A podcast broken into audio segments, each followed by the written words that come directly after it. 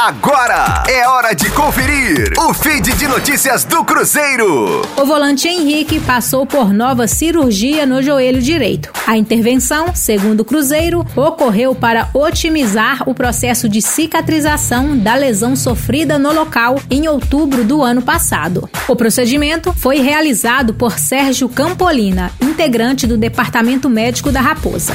Agora, o volante iniciará o processo de recuperação da intervenção e as atividades para que possa voltar a treinar e atuar pelo time celeste. De acordo com o clube, a previsão é que o camisa 8 inicie a fisioterapia em duas semanas. Em fevereiro, Henrique já havia operado o joelho pela segunda vez para se recuperar da lesão no local. Entretanto, a recuperação total acabou não sendo totalmente bem sucedida. No final do mês de julho, o volante chegou a fazer trabalhos com a fisioterapia em campo, indicando uma proximidade de retorno aos jogos oficiais. Porém, uma nova intervenção cirúrgica foi adotada para melhorar sua recuperação. Com as informações do Cruzeiro, para a Rádio 5 Estrelas, Letícia Seabra.